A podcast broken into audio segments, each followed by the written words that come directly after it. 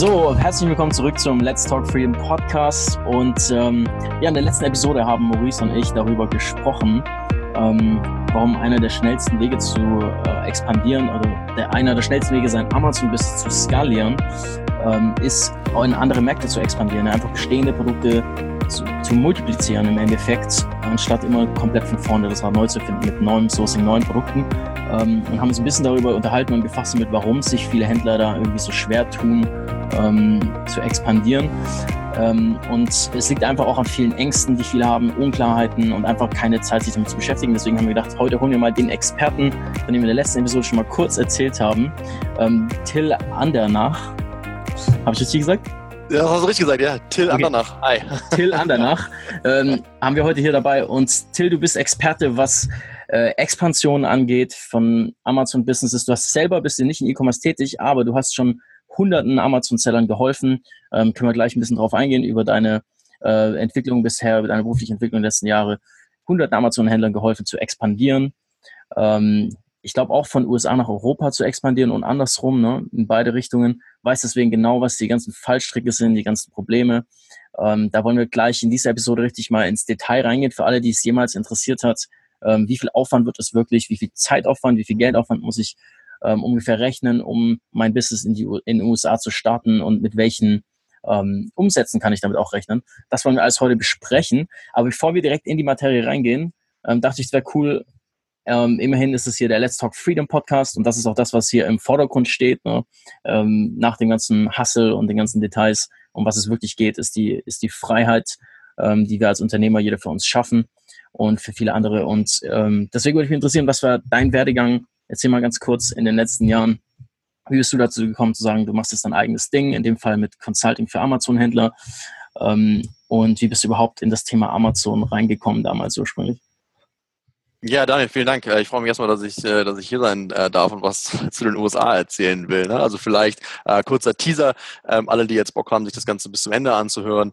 Ähm, am Ende habt ihr hoffentlich dabei verstanden, wie und warum es sich lohnt, in die US, USA zu gehen. Ähm, aber ja, kurz, kurz zurück zu mir. Tatsächlich, also ich war auch schon, wenn man so möchte, mit einem eigenen Produkt ähm, am, am Markt ähm, das waren da, ich habe damals Fliegen verkauft, ja, also so die Dinger, die man sich um den Hals bindet. Und äh, das hat überhaupt nicht funktioniert. so, das war vor einer äh, FBA-Zeit, ja, wo ich irgendwie nicht so richtig wusste, äh, äh wofür FBA eigentlich steht. Und zwar, ich wusste schon wusste, dass das, dass es, dass es gab. Ähm, anyway, ich habe damals in China gelebt, habe dort einfach ähm, ja eigentlich irgendein Produkt, was mir zwischen die Hände gekommen ist, äh, gesourced. Mhm. Und das hat nicht funktioniert. Also wir haben irgendwie nicht gar nicht so viel, ein paar hundert Einheiten irgendwie mit nach Deutschland gebracht und hier versucht zu verkaufen über einen Shopify. Über einen eigenen E-Commerce Shopify, okay, interessant. Genau, richtig. Dann haben wir halt gemerkt, okay, er ist so irgendwie einen Shop bauen, ist das eine. Roger, ähm, Häkchen dran, ähm, jetzt Traffic äh, drauf bekommen, ist das andere. Das, das unterschätzen alle, das unterschätzen schmaler. alle, wie schwer es ist, einen eigenen Online-Shop profitabel zu bewerben. Roger, genau. Ich sehe das ja jetzt heute, ne? also ich kann das auch direkt nach vorne zoomen. Ich sehe das halt heute, mhm. wie viele vor der Entscheidung stehen, hey, gehe ich in andere Marktplätze? Ich kann Amazon oder äh, bringe ich mir jetzt das ganze Wissen bei, um einen eigenen Online-Shop äh, aufzuziehen. Und wenn ich mir vorstelle, dass da halt teilweise ja, gestandene Unternehmen äh, vor der Entscheidung stehen und sich immer noch für den Marktplatz entscheiden, obwohl sie die Ressourcen und das Wissen wahrscheinlich hätten, ihren eigenen Online-Shop aufzumachen, ja, dann denke ich mir, wow, what a, what a fool, ja. ja. Aber anyway, ich würde es äh, immer wieder nochmal machen, weil die Learnings halt gigantisch draus waren. Ne? Klar, das dritte ja. war nämlich dann, okay, jetzt haben wir vielleicht ein bisschen Traffic, aber jetzt müssen wir noch converten, jetzt müssen wir Leute auch noch auf Kaufen klicken. Genau. anyway, wie gesagt, also ich würde es ähm, äh, jederzeit nochmal machen. Die Learnings daraus waren, waren gigantisch. Hm, aber ich habe halt eben auch in der Zeit in China schon das erste Mal Sourcing kennengelernt und ähm, so ein bisschen auch mit Logistik zu tun gehabt. Und äh, ja, bin dann ganz konkret einfach aus dem Niete raus, dass ich einen Job brauchte, schlichtweg, weil das Business, von dem ich erwartet hatte, dass es funktioniert, nicht funktioniert hat. Bin dann mhm. zu FreightUp gegangen und habe dort ähm, damals eine Neugründung, ich weiß nicht, wer FreightUp kennt, das ist ja. Äh, eine Spedition, wir sitzen hier in Berlin, die ja. äh, eben, ja, ich sag mal, den äh, Logistikprozess von überall nach überall, am besten übers Schiff, über Flugzeug und über die Bahn, komplett digitalisieren. Ja. Genau, und, ist auch eine äh, der wenigen Speditionen, die das bisher wirklich in, fürs Zeitalter, in dem wir leben, gemäß modernisiert hat, die ganzen Prozesse und auch sich auf Amazon-Händler speziell eingeschossen hat und die ein bisschen spezielleren Bedürfnisse. Also ähm, da ist Freight Hub eine von wenigen, die sich da echt hervorgetan haben. Also cool, ja. Ja genau, und ich war halt irgendwie so der, der Fünfte oder so ähm, im mhm. Team und damals hatten wir überhaupt keine Ahnung, was eigentlich funktioniert. Dann haben wir einfach gesagt, hey, wir, wir sind digital, wir machen Fracht und so weiter. Und ziemlich schnell hat dann einfach aus der, aus dieser sich damals entwickelnden FBA-Szene heraus, äh, haben wir einfach relativ gutes Feedback bekommen. Ja? Haben wir gemerkt, okay, mhm. das kommt einfach ähm, ähm, bei Amazon-Sellern extrem gut an, was wir hier machen. So. Und ähm, ja. dann haben wir gesagt, okay, let's go all in. Und ähm, ja, ich habe halt dann äh, das Team aufbauen dürfen, das halt komplett FBA betreut hat. Ne? Und zuletzt hatten wir irgendwie, weiß nicht, 1500 Seller irgendwie als, als Accounts, so, die halt alle aus Asien nach Europa importiert haben. Und äh, da hat mhm. natürlich unglaublich viel gelernt. Also wahnsinnig. Ja, auch am Anfang wirklich auch mit jedem noch telefoniert und so. Also wahnsinnig viele Hiccups und, und auch gerade so dieses ganze Backbone. Ne? Und äh, damit schöpfe ich halt heute immer noch, daraus schöpfe ich halt heute immer noch wahnsinnig viel Erfahrung. Ähm, mhm. Einfach so dieses, dieses technische Rückgrat, ja, was so ein Amazon-Business halt in der Logistik und in der Supply Chain stützt und überhaupt auch möglich macht, halt eigentlich ja wirklich von A bis Z komplett verstanden habe. Ne? Und häufig auch mit dann so legalen Aspekten drin, ne? Compliance, wie muss mein Produkt eigentlich aussehen, was darf das, was darf das nicht, genau. welche Zertifizierung brauche ich und so weiter. Ne?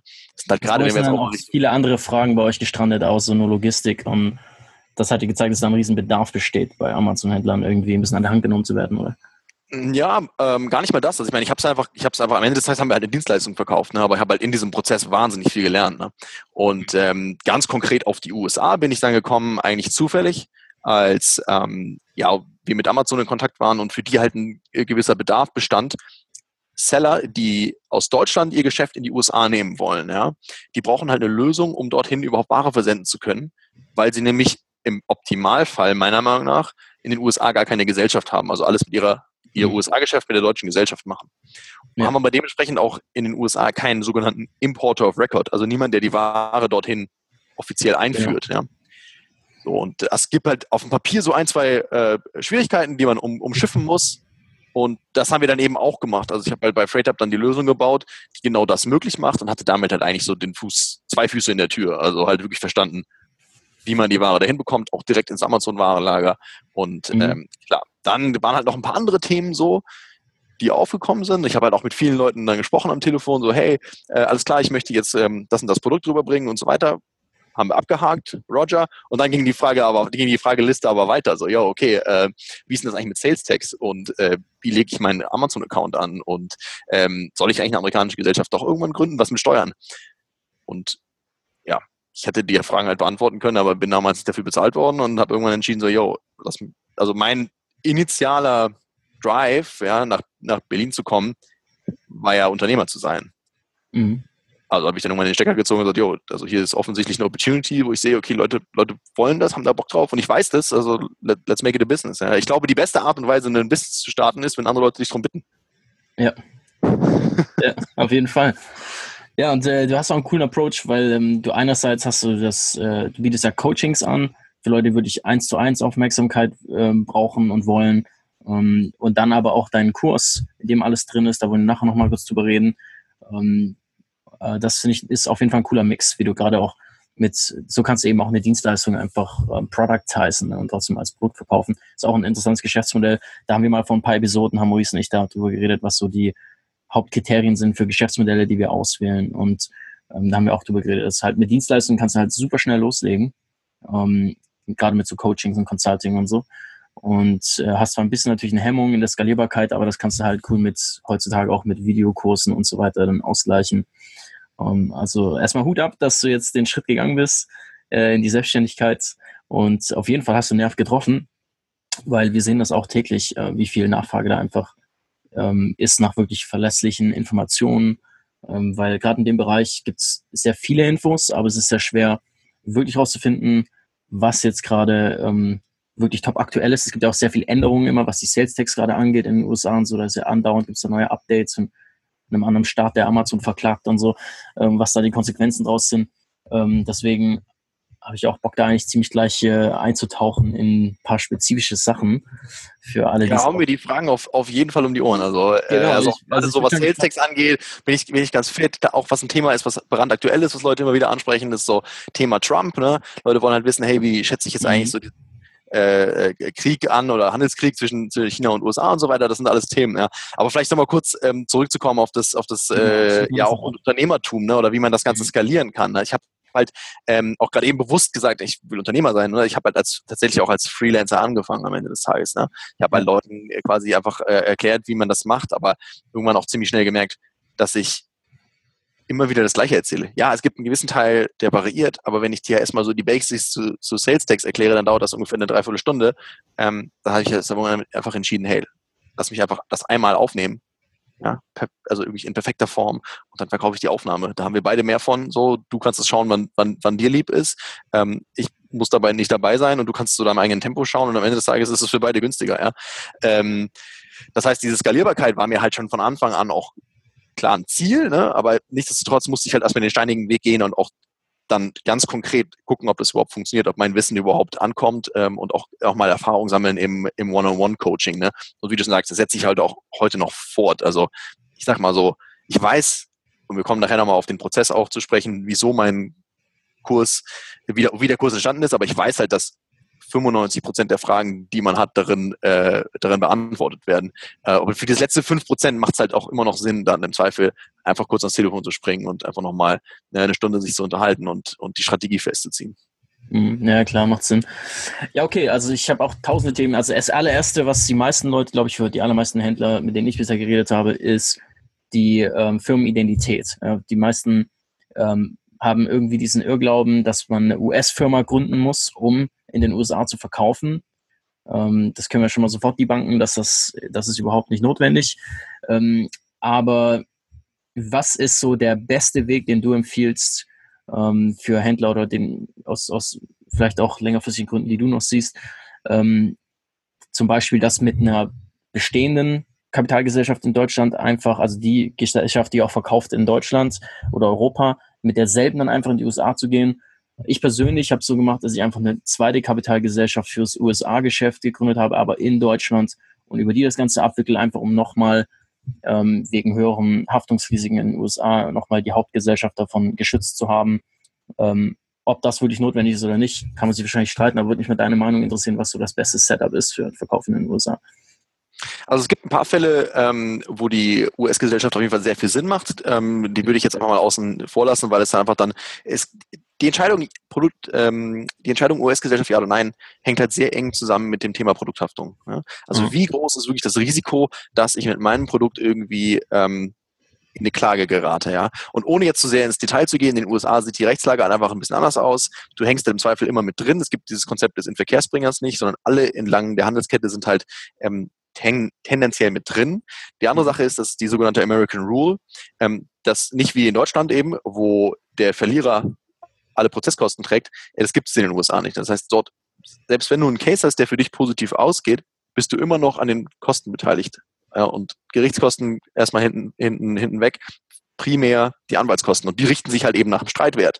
Ja, das heißt, selbst wenn du einen positiven Fall hast, der für dich positiv ausgeht, kann es halt eben sein, dass relativ hohe Kosten entstehen, die deine Gesellschaft im Zweifel in Gefahr bringen könnten. Ja, mhm. so, das kann man halt mit einer amerikanischen Gesellschaft oder eigentlich insgesamt mit einer, irgendeiner anderen Gesellschaft ähm, ausloten, also das Risiko halt aus der deutschen Mutter ausboten. Ja? Genau. Ja. So. Und die Frage ist halt jetzt, okay, nehme ich dafür eine amerikanische Gesellschaft, was dann wiederum andere Vorteile haben kann, zum Beispiel Steuervorteile, ja, oder eben auch, dass du vertrieblich besser auf, aufgestellt bist, also wenn du halt später entscheidest, auch noch in den Einzelhandel zu gehen und dergleichen, dann auf der amerikanischen, auf der ähm, Visitenkarte deine amerikanische Adresse natürlich ein bisschen besser rüberkommt als eine deutsche Adresse. Ne? Also mhm.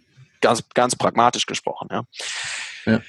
Nichtsdestotrotz, und das ist, glaube ich, das, was, was das Entscheidende ist, du brauchst die amerikanische Gesellschaft nicht, wenn du andere, wenn du zum einen ein Produkt hast, was vielleicht von der Produkthaftungsrisiko jetzt nicht so gigantisch ist, und ähm, zum anderen, wenn du andere Measures hast, die du nutzen kannst, um dein Produkthaftungsrisiko ähm, zu minimieren. Beispielsweise Produkthaftpflichtversicherung, ja, ja, wie du gerade eben schon sagtest, eine Gesellschaft, eine gesonderte Gesellschaft in Deutschland ähm, oder halt eben auch durch ähm, ähm, Gebrauchsanweisung und Label das Risiko einfach äh, minimieren kannst. Ne?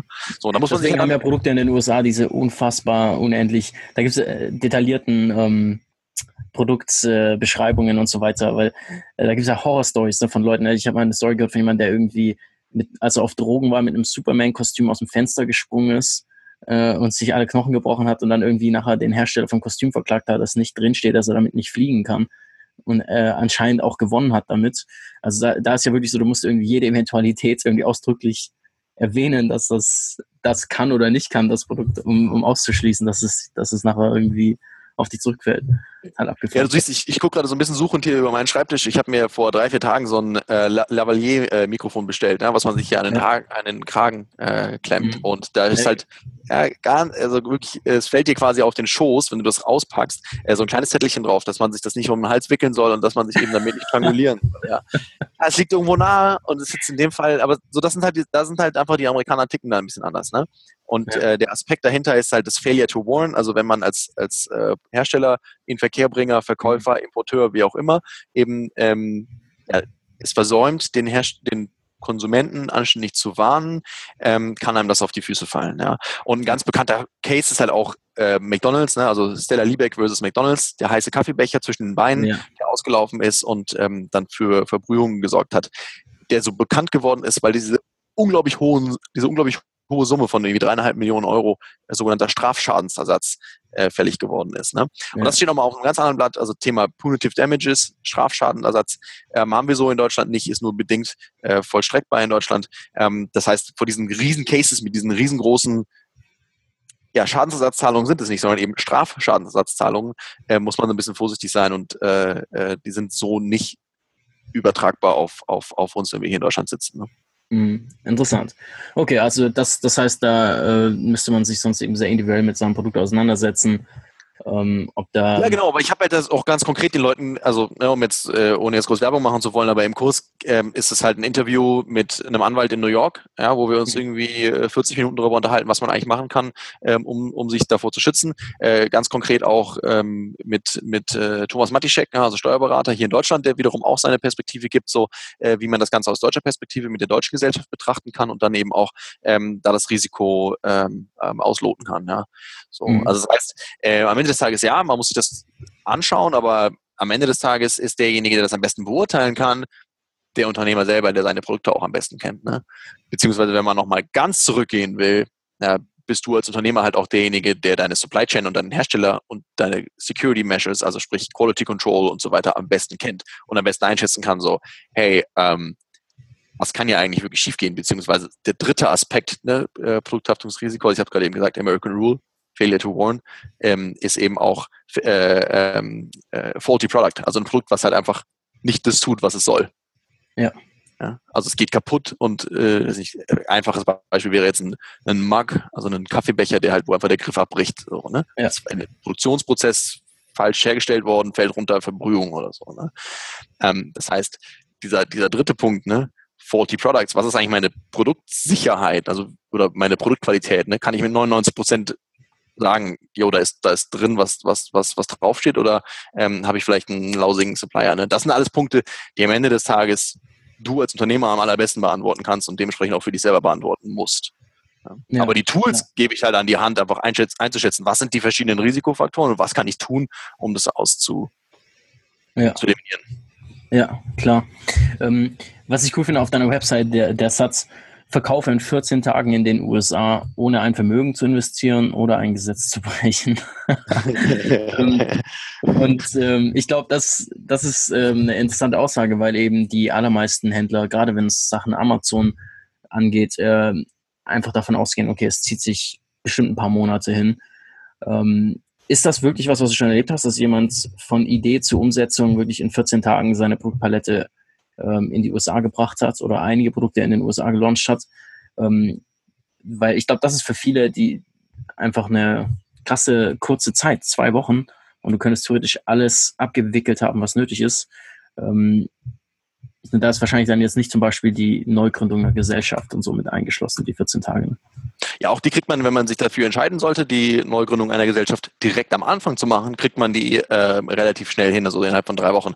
Aber nee, ich würde das natürlich nicht schreiben, wenn ich nicht wüsste, dass das tatsächlich auch äh, regelmäßig so umzusetzen ist. Ne? Ganz ja. konkret, vielleicht ein Beispiel, um das greifbar zu machen, äh, mit den Jungs von Snox, also Felix und Johannes, ähm, haben wir das tatsächlich so gemacht. Also wir haben, ich glaube, wir haben am Montag gesprochen und haben gesagt, yo, pass auf, Freitag sind wir online. Freitag, Freitag, Freitag sind wir online, ja. Da war Ostern dazwischen so, also Freitag, Donnerstag, Freitag war Ostern und dann waren wir den Freitag darauf online. Ne? Also quasi 14 Tage, 12, 12 Tage, glaube ich, am Ende des Tages. Ne? Hammer. Wie ist es möglich? Man muss dazu, also man muss dazu verstehen, dass die USA einfach ein bisschen anders ticken oder dass die Amerikaner einfach ein bisschen anders ticken. Während ich halt, und ich mach mal, ähm, ich sage immer, in den USA wird zuerst geschossen und dann gefragt. Ja, ja Wohingegen in Deutschland wahrscheinlich. Ja. Ich habe auch ein paar Jahre dort gelebt, das kann ich 100% bestätigen. So, dann weißt ja. du, worum es geht. Das ist halt das Land der Unternehmer. Ja. Mhm. Welcome home. Also so.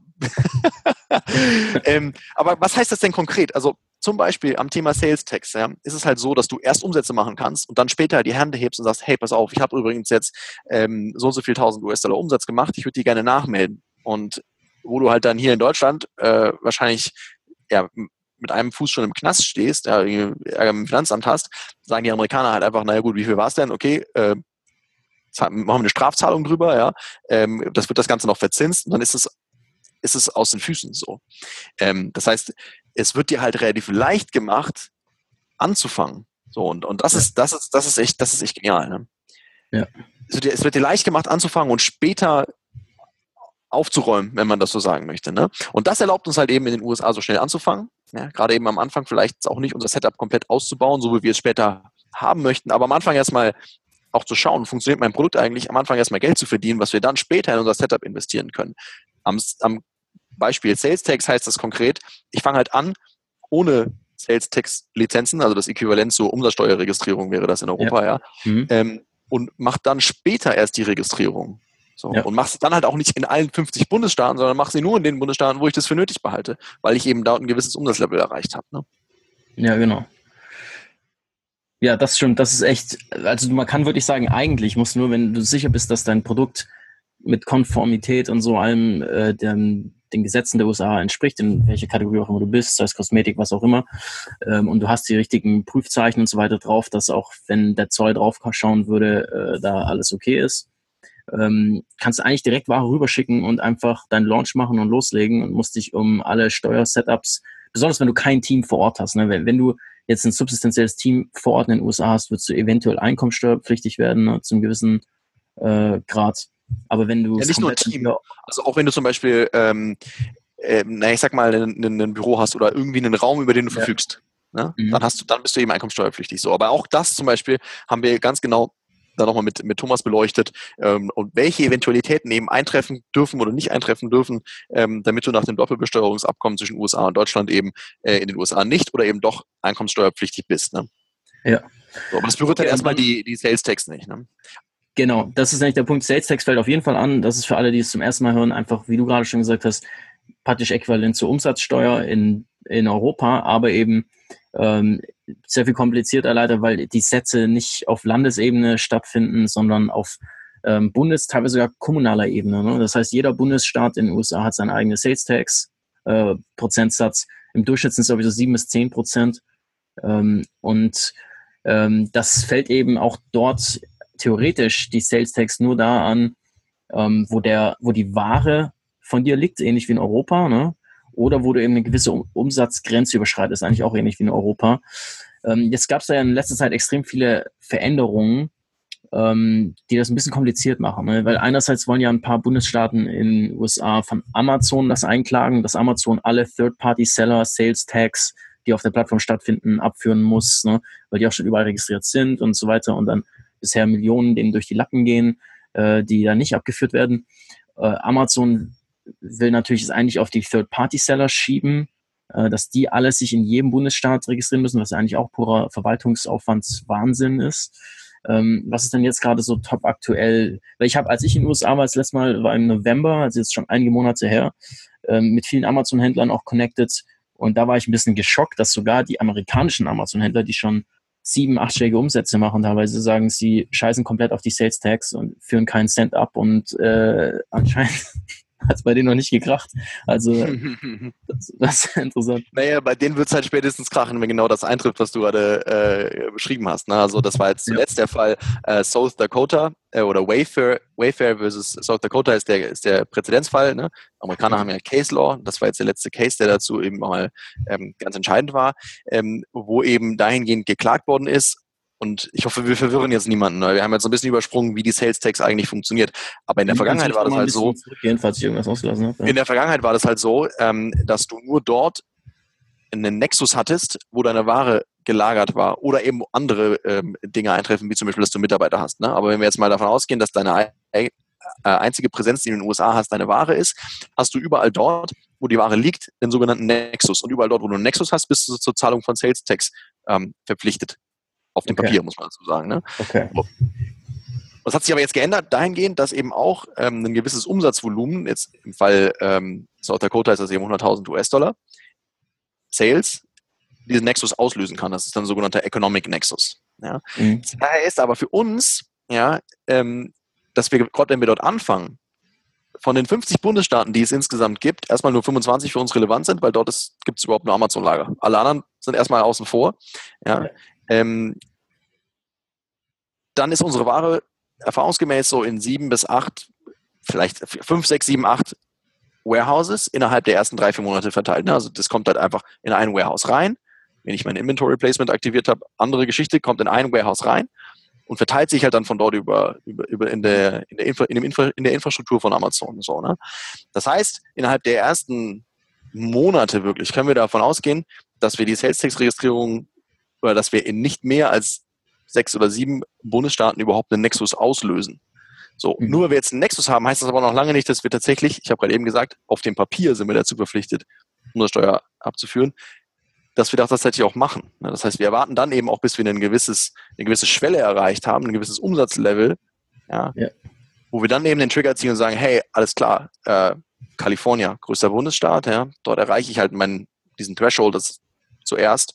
Kalifornien, alles klar, ich mache jetzt hier meine Sales Tax Registrierung und zahle meine ähm, Sales Tax nach. Du hast gerade eben gesagt, Sales Tax ist on average knapp 8%. Ähm, auf, dann ist sie eben auf Bundesstaatenlevel unterschiedlich hoch. Ne? Hinzu kommt auf County-Level, ja, also in den verschiedenen Gemeinden. Und dann gibt es nochmal so Special District Rates, die nochmal oben drauf geschlagen werden können. Um nur das Ganze noch komplizierter, komplizierter zu machen, gibt es eben auch so Sachen wie äh, Tax Holidays. Also sprich im Bundesstaat, weiß ich nicht, Nebraska halt drei Tage im Jahr, wo gar keine Sales Tax aufgerechnet wird. Ja. Das heißt, allein überhaupt einen Überblick zu bewahren, wie viel Sales Tax schulde ich eigentlich wo, ja, und, und aufgrund dieser Datenlage dann eine Entscheidung zu treffen, okay, ich mache jetzt meine Sales Tax Registrierung, ja oder nein, ja. Ähm, das ist schon, das ist halt schon relativ kompliziert. Aber da gibt es auch Tools für, das kann man alles automatisieren, das ist erstmal erstmal gar nicht so wild. Ähm, also ganz konkret ne, kann man das halt mit Text, mit Textjar ähm, sich auswerfen lassen. Mhm. Wie viel, wo habe ich überhaupt einen Nexus und wie viel ähm, Also sie tracken ganz konkret im Endeffekt erstmal, in welchem Staat hat überhaupt meine Ware gelagert und wenn ja, wie viel Umsatzvolumen habe ich in dem Staat wirklich gehabt? Also genau. wie viel Kunden im Staat habe ich wirklich gehabt? Für das naja, und wie hoch, wie, wie hoch war der Einkaufswert, wie hoch war die Sales Tax Rate, ja. multipliziert den, den, den, das Sales Volumen mit der Sales Tax genau. Rate, ergibt meine Sales Tax Obligation. Das ist ja sehr geil, weil das wäre ja manuell ein Aufwand, der ja absolut absurd wäre. Naja, weißt du, cool. wie viel, äh, weiß nicht, in, in, in LA, äh, Hollywood, wie viel Sales Tax die nehmen und wann die Tax Holiday ist? Also ich nicht. das wäre Wahnsinn, das, das manuell machen zu lassen von einem Steuerberater, also, das wirst du ja dumm dämlich zahlen. Genau, richtig. So. Aber jetzt, um nochmal konkret deine Frage zu beantworten, was hat sich jetzt geändert? Naja, dass eben dieser auslösende Moment des Nexus eben nicht mehr nur die Ware ist, die Ware, die physisch gelagert wird in dem Bundesstaat, sondern eben auch ein gewisses Umsatzvolumen. Was, um ehrlich zu sein, erstmal an unserer Strategie überhaupt nichts ändert. Ja. Weil es für uns immer noch nach wie vor möglich ist, lean anzufangen und hinten raus, wenn wir merken, es funktioniert, unsere Sales-Tax-Registrierung zu machen und dementsprechend unser Setup auszubauen. Ja. ja es gibt eben jetzt nämlich, es gibt ja eben jetzt andere Faktoren, die damit reinspielen. Aber wenn wir das Umsatzlevel erreicht haben, Halleluja, so, dann, dann sind wir eh committed da zu bleiben. Ja. Ja, macht Sinn. Das ist cool, okay. Das heißt, bis dahin, ähm, bis so eine Schwelle erreicht wurde, ähm, würdest du dann einfach, ist die beste Vorgehensweise einfach, schon mal grob zu sagen, okay, ich lasse mal 10% meiner Umsätze einfach mal auf dem Firmenkonto auf jeden Fall liegen, die äh, für zukünftige eventuell anfallende zukünftige Sales Tags. Genau, das musst du machen. Ne? Also ähm, du solltest halt auf jeden Fall, auch wenn du später dann die Hände hebst und sagst, yo, ich habe hier übrigens so viel nachzumelden, die Kohle auch haben. Ne? Genau. Ja, so haben wir das auch gemacht bisher in den USA. Äh, war auch, deswegen ist es schon mal gute Bestätigung nochmal. So hatte ich das auch bisher verstanden, dass das eben alles noch nachgezahlt werden kann und einfach immer grob 10% liegen lassen. Ne? Ja, also ähm, ich sag mal, andere Themen sind halt dann, okay, wer muss eigentlich die Sales Tags abführen? Macht ich, mache ich das jetzt oder macht Amazon das? Ne? Ähm, so dass da ist halt so ein bisschen auf der Kippe gerade. Für uns ist es genau. eigentlich von Vorteil, wenn Amazon das abwickelt. Wenn wir es abwickeln müssen, gut, dann müssen wir jetzt auch wieder ein Konstrukt überlegen, wie mache ich das eigentlich? Sales Tags erheben ist noch relativ straightforward. Das äh, läuft eben, ne? also wenn der Kunde beim Checkout eben seine, seine, seine Location bestätigt hat, wird aufgrund der Location ähm, des Kunden ähm, beziehungsweise auch der Location des Produkts errechnet, wie hoch ist die Sales Tax, aufgeschlagen, erhoben. Du musst sie dann nur noch abführen, sammeln, regelmäßig Filings machen und, und die Sales Tax eben zahlen. Ne? Das wiederum ist halt mit der deutschen Gesellschaft auch nur bedingt möglich. Ich brauche dafür ein amerikanisches Bankkonto, amerikanisches Bankkonto kriege ich mit der deutschen Gesellschaft nicht und so weiter und so fort. Da muss man sich halt dann ein Konstrukt überlegen, wie man diese Sales Tax eigentlich abführt. Ne? So, mhm. Aber das ist halt auch äh, immer wieder abhängig davon, ähm, wie das Setup insgesamt aussieht. Und dann findet man eben aber auch, auch, auch da eine Lösung. Mhm. Cool. Nee, dann, also dann wird es, glaube ich, jetzt auch für jeden erkennbar, warum das so schnell umsetzbar ist. Also das heißt, im Endeffekt, wenn du konform bist, kannst du einfach Ware in die USA schicken und launchen und loslegen zu verkaufen. Genau, richtig. richtig. Und ob man konform ist, muss man sich einfach kurz vorher anschauen. Ja. Äh, da gibt es dann auch ein, zwei Adressen, wo man mal schnell eine E-Mail hinpingen kann, sagen, hey, pass auf, das ist mein Produkt, das ist der HS-Code, so ist die Produktbeschreibung, hier zwei Fotos, Amazon-Listing, und dann geben, kriegst du dir eine kurze Einschätzung. Ja?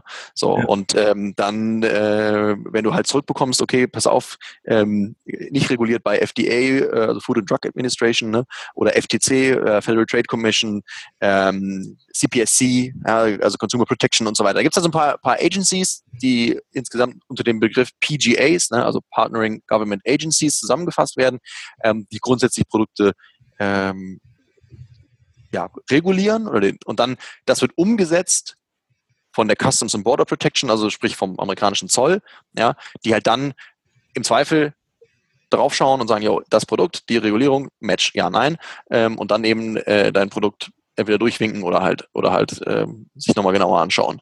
So, mhm. das heißt, da sollte man halt schon gucken, okay, habe ich äh, alle meine Regularien erfüllt, ja, und dann kann man eigentlich loslegen. So, klar, Richtung haben wir gerade eben schon mal drüber gesprochen, eine Produkthaftung muss man sich auch mal kurz Gedanken machen, was kann hier schiefgehen, was habe ich dagegen getan.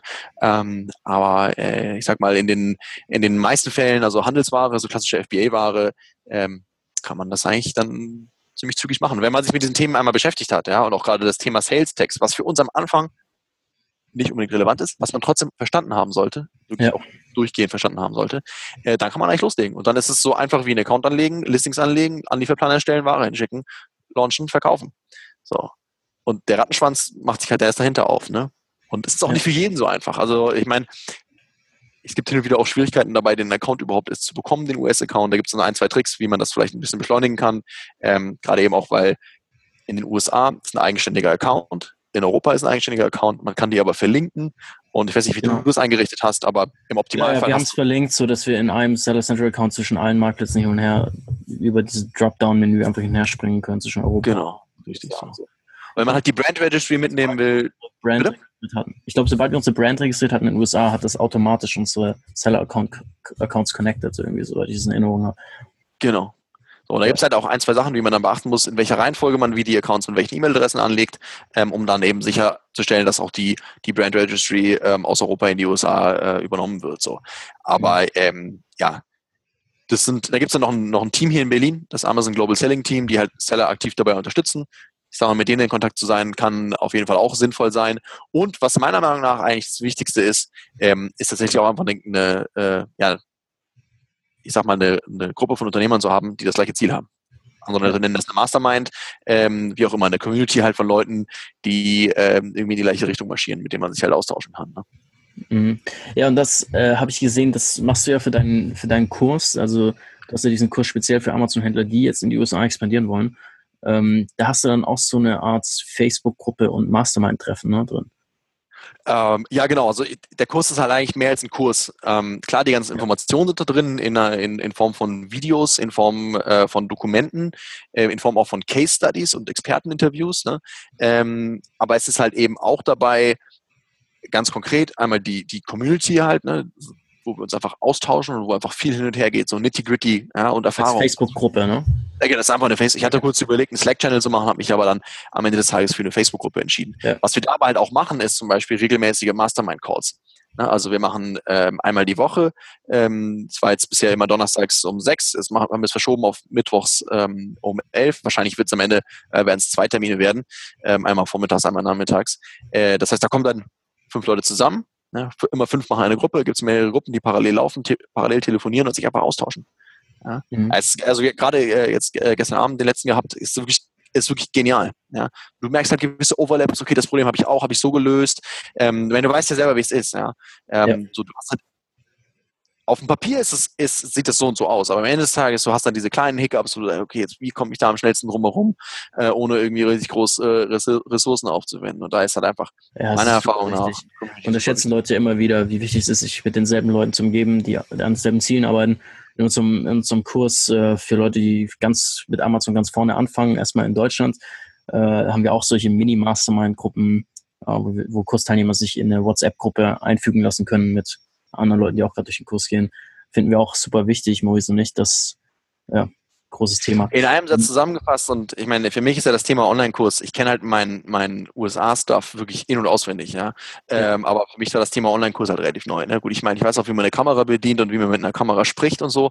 Äh, das kriege ich noch hin, aber jetzt so das ganze Backbone, ja, ähm, oder eben auch wirklich ähm, effektiv das so zu vermitteln, ja, dass es bei bei demjenigen, bei demjenigen, der sich das anschaut, auch so ankommt, wie ich das wie ich das brauche, ja, äh, oder wie der das braucht, ähm, ist halt auch schon nochmal was, was, was, was anderes. Und ich habe halt dann mit Experten gesprochen, die einfach sowas auch schon mal gemacht haben. Und einer sagte so, ähm, Inform Information is nothing. Auch wenn du sagst, dass 80 Prozent des Inhalts, ähm, der in deinem Kurs drin steckt, nicht gegoogelt werden kann, wenn ich will, finde ich das raus. Ich rufe mit den Leuten, ich rufe die Leute selber an oder wie auch immer. Wenn ich will, finde ich das raus. Auch mal davon abgesehen, dass es dir natürlich einfach ein ja, einen relativ großen Batzen Zeit einfach in Anspruch nimmt, ne?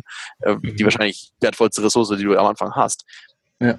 Information ist, ist nothing, hat er gesagt. Es geht um, um Transformation. Ja? Dass diejenigen, die sich das anschauen, auch wirklich äh, ihr Verhalten ändern. Ja? So. Und das war das Entscheidende, ähm, was, wo es bei mir dann auch einfach Klick gemacht hat. Ich gesagt, okay, ich muss mich wirklich da aktiv darum kümmern, dass die Leute das anwenden. Ja, und dass sie es auch sie es auch, dass sie es auch benutzen und dass sie, dass sie alle Tools haben, an der Hand haben und die Community an der Hand haben, um die Sachen umzusetzen, um dann auch erfolgreich in den USA zu werden. Ich habe nichts davon, wenn du dir den Kurs kaufst und am Ende des Tages das Ding nur in der Schublade rumliegt. Ne? Ja, ähm, deswegen sind auch Case Studies so wichtig, damit auch die Inspiration da ist, sich äh, auch mal durch die Sachen durchzugraben. Ähm, und da hast du ja ein paar interessante Case Studies schon. Vielleicht erzählst mal ein, zwei Stories noch, äh, was denn möglich ist, wenn man in die USA expandiert. Also was an Wachstum einfach möglich ist mit derselben Produktpalette oder denselben Produkten, ähm, weil einfach der Marktplatz so viel größer ist da drüben, ne? so viel mehr Nachfrage besteht.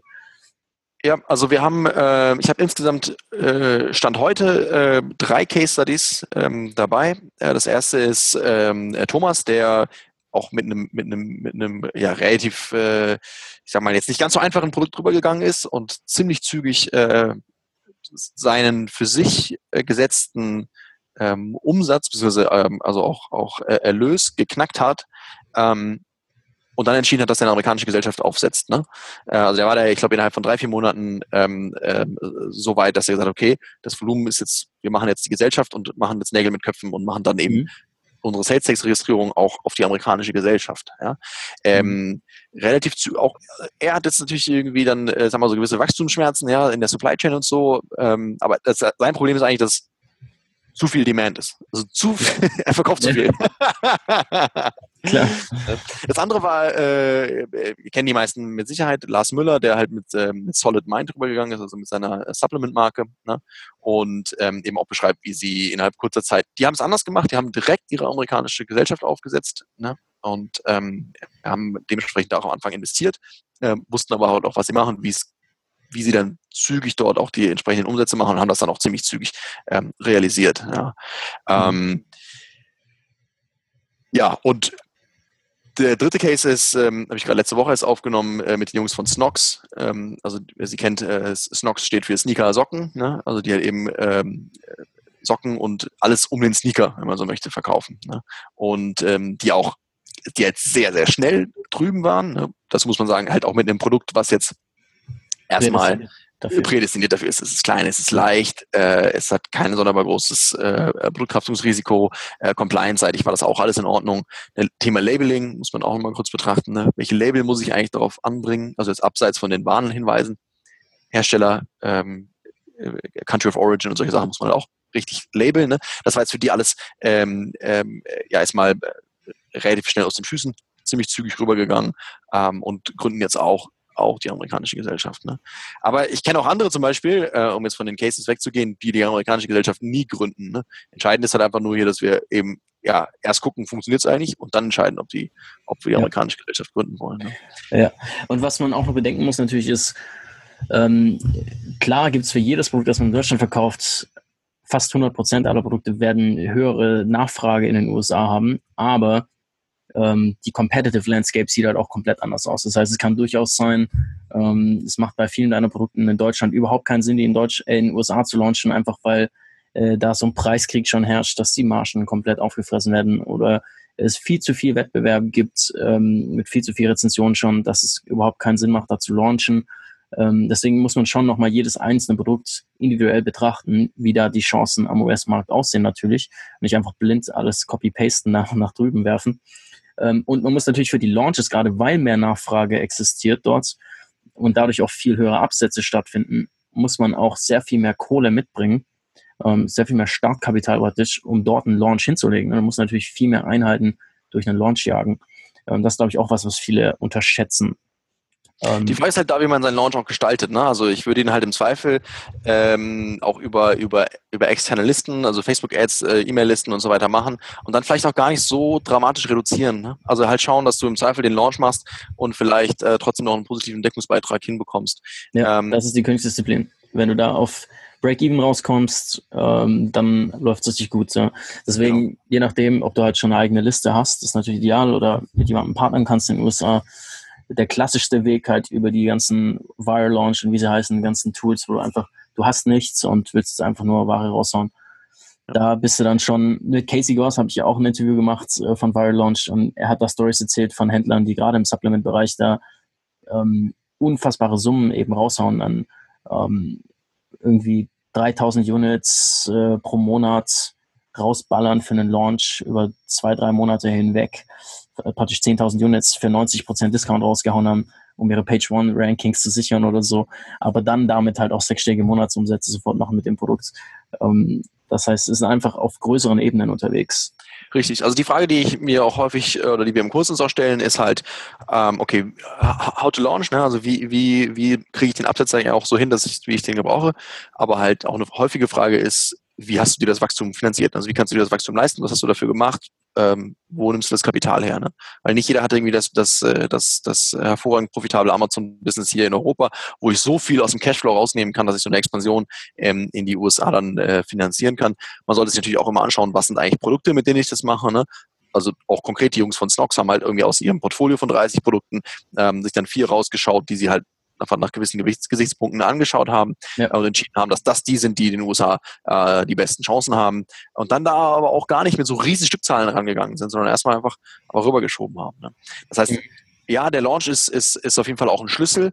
Meiner Meinung nach muss man aber eben auch nicht zwingend ähm, äh, gerade zu Anfang da irgendwie ähm, die Pokale holen, sondern auch wenn man gerade vielleicht ein paar Produkte hat, mit ein, zwei Produkten anzufangen, kann, kann gar nicht auch in der Tiefe, ne, also jetzt irgendwie keine, keine tausende Einheiten dahin schicken. Aber am Ende des Tages muss es jeder selber wissen. Ich bin einfach ein großer Fan davon, mir die Füße nass zu machen, gucken, wie der Hase eigentlich läuft und, und dann mich so ein bisschen an das Thema ranzuarbeiten. Ne? Ja, cool. Ja, also das hat schon mal viele Fragen beantwortet. Ich glaube, für jeden, der sich schon mal so gewundert hat, wann wir es eigentlich dran zu expandieren, ähm, hat jetzt da schon einiges an Infos mitnehmen können. Äh, ich kann ja mal ein paar Zahlen auch sagen. Also ich meine, ja, Amazon, genau. weil viele sagen halt, Amazon ist Amazon.com. Amazon.com ist so groß und ähm, jetzt nicht nur demand-seitig, sondern eben auch ähm, supply-seitig. Also es gibt ja schon so viele Seller, die drüben sind. Und es stimmt ja. auch. Also Amazon.com ist auf jeden Fall crowded, ja. Und vielleicht an der Stelle auch ganz kurz, ich würde jetzt einem blutigen Anfänger nicht unbedingt empfehlen, in die USA zu gehen, sondern du solltest halt schon so ein bisschen wissen, wie Amazon läuft, ja, wie man, wie, ja, was es auch für, für Gefahren gibt, vielleicht auch irgendwie Competitors und so weiter, die, ähm, die, die, negative Reviews hinterlassen und so weiter. Ja, da sollte man schon ein bisschen ähm, äh, wissen, wie man, wie man damit umzugehen hat. Ja. ja. Ähm, aber also ich lasse mal nur die Zahlen sprechen. Amazon.com ist siebenmal so groß wie Amazon Deutschland, ja, Amazon.de, ähm, ist insgesamt doppelt so groß wie alle anderen Amazon-Märkte zusammen. Das sind insgesamt elf. Ne? Also die, die Core-Märkte sind halt Japan, Australien, äh, Pan-EU sind fünf ähm, und, und dann eben äh, .com, ja, was eben, wie gesagt, doppelt so groß ist wie alle anderen.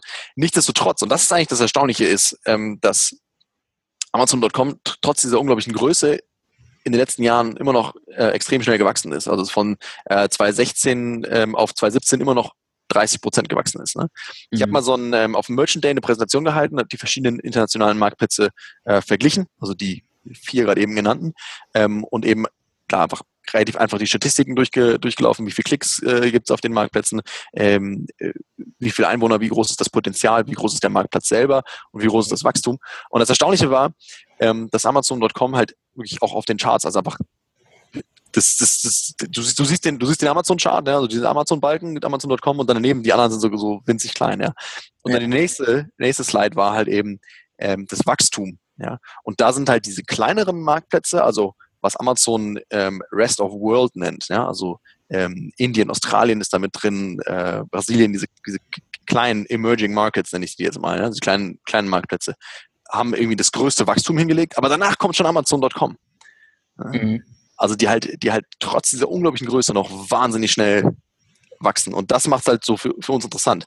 Wenn man weiß, wie das Game läuft, wie sich eine Nische entwickelt, worauf man zu achten hat, welche Zahlen man sich anschauen muss, kann man halt extrem viel Spaß haben, weil einfach noch viel Bewegung drin ist. Ne? Das ja, ist halt ein, ja, ist halt ein sehr volatiler Markt. So. Und wenn du halt weißt, wie du, das, wie du dich aufstellen musst, äh, wie du das, wie du das äh, Spiel spielst, ähm, kannst du da halt einfach aus diesen Bewegungen wahnsinnig viel Gain mitnehmen. Eben.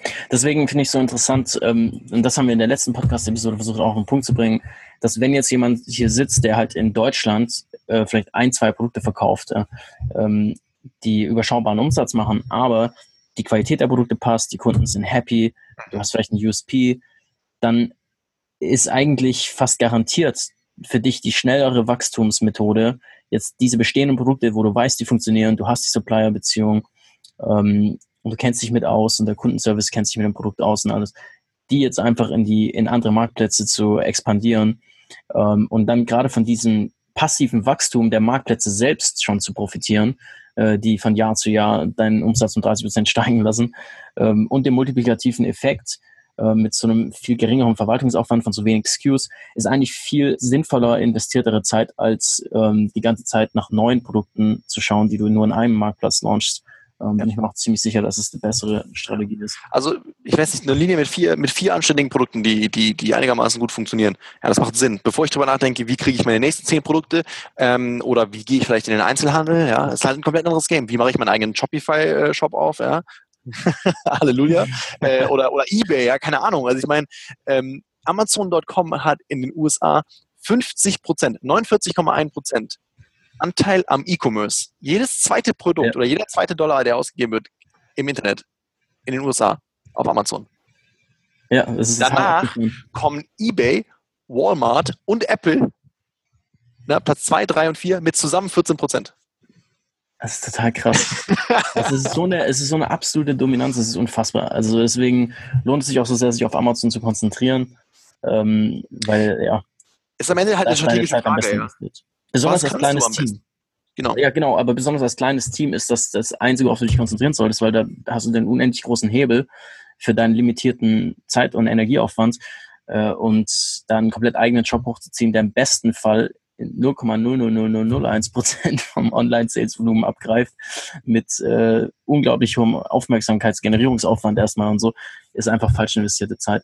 Aber das, das ist genau ähm, das ist eigentlich auch das Wichtigste und ich glaube, das Schwierigste für viele Unternehmer, die, die starten, ist eben, du kannst jeden Tag unendlich viel machen. Äh, du kannst jeden Tag an unendlich vielen Stellen arbeiten und verschiedene Richtungen ähm, einschlagen, aber wirklich zu verstehen, dass ähm, du immer den Weg finden musst, der die limitierten Ressourcen deines Teams ideal nutzt. Einerseits auf der Seite von was sind deine Stärken, aber auch andererseits eben auf der Seite von, wo ist das größte Potenzial, wo, wo man Pareto optimal am meisten vorwärts kommt. Ne? Und deswegen ähm, ist das ein heißes Thema. Wir in unserem Coaching-Programm sind wir auch immer die Ersten, die ähm, unseren Coaching-Kunden äh, die Idee in den Kopf setzen, zu expandieren, äh, ziemlich schnell. Und äh, die hätten meistens von selbst noch lange nicht dran gedacht. Deswegen finde ich cool, dass du äh, mit dem Kurs es einfach sehr viel einfacher jetzt gemacht hast für viele. Weil ich glaube, die meisten haben alleine schon einfach nur, um sich zu informieren, so einen riesen Kostenapparat im Kopf gehabt und gedacht, äh, ich muss erstmal 5000 irgendwie für Beratungen bei irgendwelchen, es gibt ja alle möglichen Consulting-Firmen in dem Bereich, wo es die eher auf große B2B-Unternehmen oder so richtig aus, äh, sich aufgetrimmt haben und wo Preise echt absurd werden. Ich glaube, deswegen haben es viele so ein bisschen weggeschoben. Aber deswegen finde ich cool, dass jetzt mit deinem Kurs, ich glaube, das ist ein Riesenbedarf und eine Riesenhilfe für viele, ähm, das einfach zu einem, zu super äh, erschwinglichen Preis äh, alle Infos zu haben, die man braucht, um loszulegen. Und klar, für die individuellen Sachen nachher holt man sich Experten, aber die brauchen dann halt auch erst, wenn man es wirklich schon bewiesen hat, dass es läuft. Ja, beziehungsweise sie sind auch mit drin. Ne? Also genau. ich meine, auch einen Experten, klar, den muss man im Zweifel dafür bezahlen, wenn er eine anständige Dienstleistung erbringen soll, Logo, ja. Ähm, aber häufig scheitert es schon daran, überhaupt erstmal die richtige Person zu identifizieren. Ja. Wenn ich halt einen Anwalt habe in irgendwie in den USA, dem ich erstmal erklären muss, wofür FBA steht, dann ist er wahrscheinlich der falsche Ansprechpartner, ja. Und das ist halt auch der Punkt. Also ich habe halt ähm, in dem mittlerweile seit einem Jahr pflege ich das Sheet. Ne? Das ist halt so eine Liste mit, äh, mit, mit 70, knapp 70 Kontakten zu Tools, zu Experten, zu äh, Dienstleistern, ähm, von denen ich weiß, dass deren Lösung passt. Die habe ich entweder selber benutzt oder eben ähm, andere Seller, von denen ich weiß, dass sie erfolgreich benutzt haben. Ne? Das ist halt auch mit drin. So, das heißt, du, du hast halt einfach okay, Schritt eins, ich habe was will ich wissen? Ich ziehe mir Informationen rein, okay, was ist noch übrig geblieben? Ich frage Till, okay, ähm, beantwortet, wo ist der Experte, mit dem ich das vielleicht lösen kann oder, oder, oder eventuell muss? Hier ist die Telefonnummer, ich rufe an, sage, okay, let's go. Ja. Hammer. Ja, das ist echt super viel wert. Also, äh, ich äh, bedanke mich auf jeden Fall bei dir für die ganzen Tipps. Äh, und jeder, der sich dafür interessiert, ähm, zu expandieren und Tills Kurs auszuchecken, den Maurice und ich voll empfehlen. Ähm, am besten du gehst du einfach auf www.amc Academy, also AMZ, Academy, alles Englisch geschrieben, A-C-A-D-E-M-Y.org slash USA. Äh, dann landest du direkt bei Till, ähm, was immer dann, zu welchem Zeitpunkt du es schaust, eben auch die richtige Page ist für dich auf Tills Website. Ähm, schauen, dass der Link dann immer automatisch dich dahin führt, wo es hingehen muss.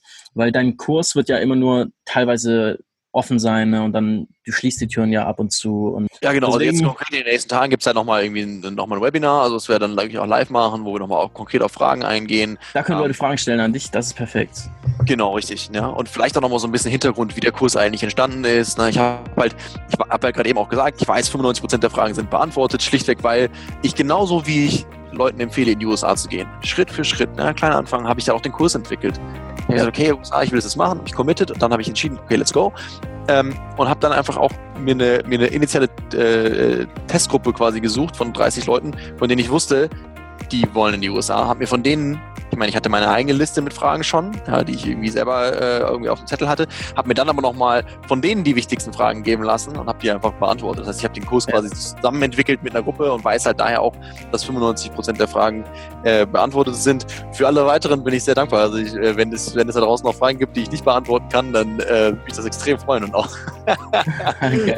also das, äh, deswegen gerne zum, zum Webinar vor, vorbeikommen. Ähm, wie du gerade schon sagtest, der Kurs ähm, ist immer für eine gewisse Zeit offen, damit wir einfach so Kohorten bilden von Unternehmern, die halt gleichzeitig losmarschieren, ne? also ähnlich wie in der Uni. Ja, alle ja. fangen gleichzeitig an, gehen durch. Ähm, und äh, ja, von daher, wenn der, der, der Link dann äh, wird immer auf das entsprechende Gateway weiterleiten. Alles klar. Ja, cool. Den Link gibt es auch nochmal hier unten in der Beschreibung der Show oder auf dem Blog, ähm, in dem jeweiligen Blogpost. Ähm, und AMC Academy org slash USA. Best direkt zum Webinar anmelden, dann kannst du Till einfach nochmal individuell deine ganzen Fragen stellen. Cool. Till, ich bedanke mich für die Zeit. Hat Spaß gemacht. Und äh, Daniel, ja, vielen Dank. Nochmal eine Fortsetzung mit weiterführenden Fragen, je nachdem, wie es Feedback ist. Ähm, wir bleiben auf jeden Fall in Kontakt. Auf jeden Fall, wenn noch Fragen da sind, bin ich auf jeden Fall sehr interessiert, die zu hören und äh, können wir gerne nochmal drauf einsteigen. Vielleicht äh, machen wir nochmal eine zweite Session, wie auch immer. Daniel, vielen, vielen Dank. Ich äh, freue mich. Jo, bis dann. Ciao. Mach's gut, ciao. So, das war Episode 9 des Let's Talk Freedom Podcast. Bald haben wir die 10 geschafft, yes. Und wir sind ja immer noch ein frischer Podcast, deswegen freuen wir uns natürlich extrem, wenn du uns eine Rezension da lässt. Also wenn du natürlich auch wirklich einen Wert von diesem Interview bekommen hast und dir weitergeholfen hat, würde uns super freuen, wie auf Amazon, wenn du uns auch ähm, eine Review da lassen würdest. Oder auch einfach ein Feedback schickst per E-Mail oder in den Kommentaren auf dem Blog. Alle Show Notes, also alle Notizen und ähm, vor allem eben Links zu den Tools, die erwähnt wurden, auch der Kurs von Till und alles andere, ähm, findest du im Blogpost zu dieser Episode auf amcacademy.org slash Episode 9. Ähm, ja, das war es schon von mir. Ich wünsche dir noch eine super schöne Woche und wir hören uns dann beim nächsten Mal.